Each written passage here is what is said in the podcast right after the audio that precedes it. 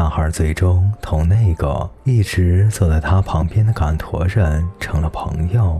他习惯了夜晚跟大家围坐在篝火旁，把自己当牧羊人时种种的奇遇讲给那个赶驼人听。有一天聊天的时候，赶驼人也讲起了他的生活经历。我原先住在离开罗很近的一个地方，他讲道。但是我有孩子，有菜园，过着似乎一辈子也不会变化的生活。有一年收成很好，我们全家都去了麦家，完成了我今生唯一未尽的义务，我可以死而无憾了。这使我很高兴。有一天，忽然天摇地动，尼罗河的河水暴涨，漫出了河床。我原以为只会发生在别人身上的事，最终落在了我头上。我的邻居们担心洪水夺去他们的橄榄树。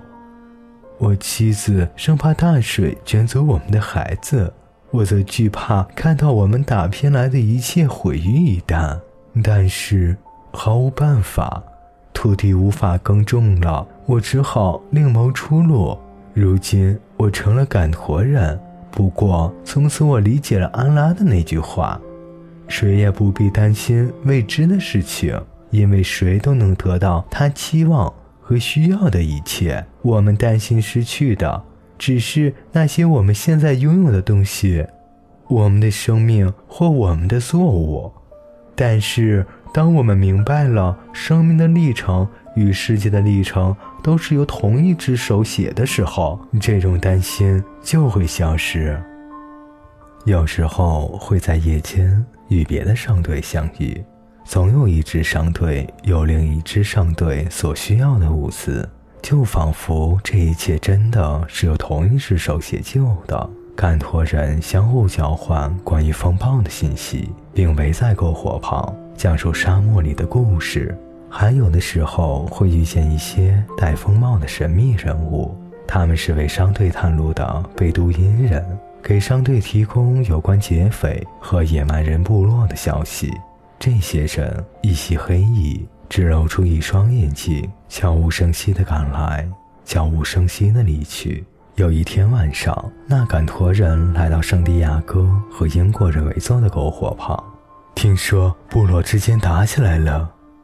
三个人都陷入了沉默，虽然谁都没有说一句话，男孩却发现空气中弥漫着恐惧的气息。他再次察觉到了那种语言。即宇宙的语言。过了一会儿，英国人问：“是不是有危险？一旦进入沙漠，就不能走回头路。”干驼人说：“既然不能回头，我们就只应该关心今后用什么方式行进最好。其余的事，包括危不危险，就交给安拉来管了。”他用那句神秘的话总结说：“马克图布。”您得多注意观察商队。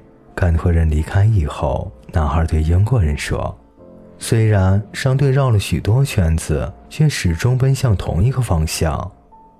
而你应该多读一些关于世界的书籍。”英国人说：“读书和观察商队具有同样的作用。”这支由人群和牲口组成的庞大队伍开始加快行进速度。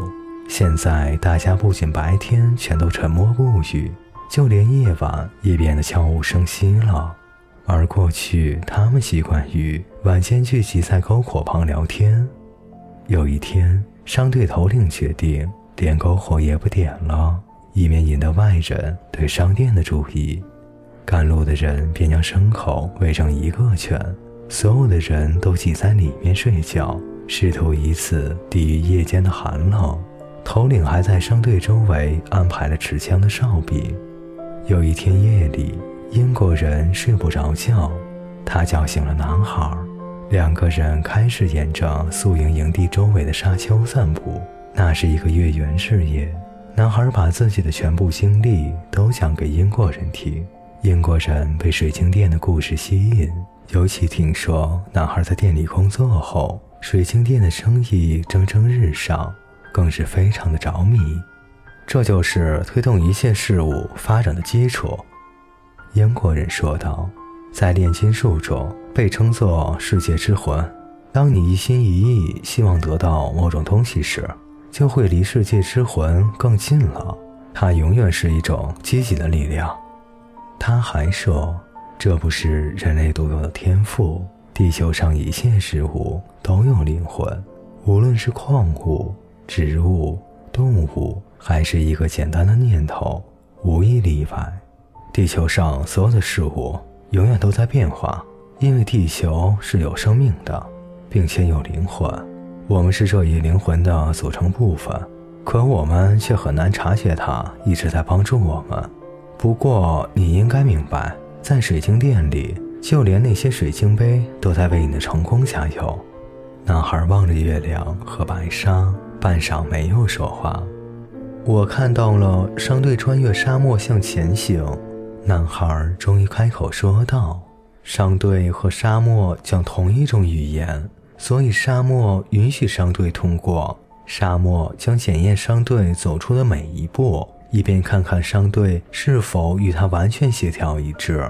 如果协调一致，商队必须到达绿洲。如果我们当中某个勇气十足的人来到这里，却不懂得这种语言，那么他第一天就会死去。”他们一起仰望着月亮，这就是预兆的魔力。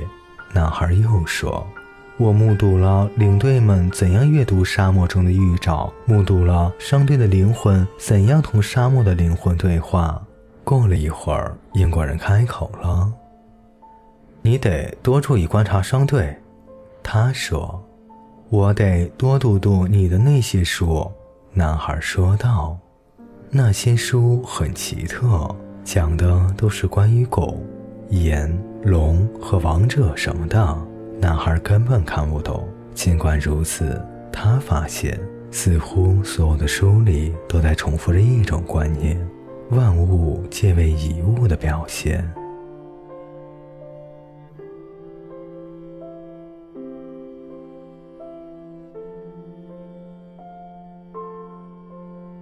各位听众朋友，感谢您的陪伴，今天的故事就为您播讲到这里，我们下节再见。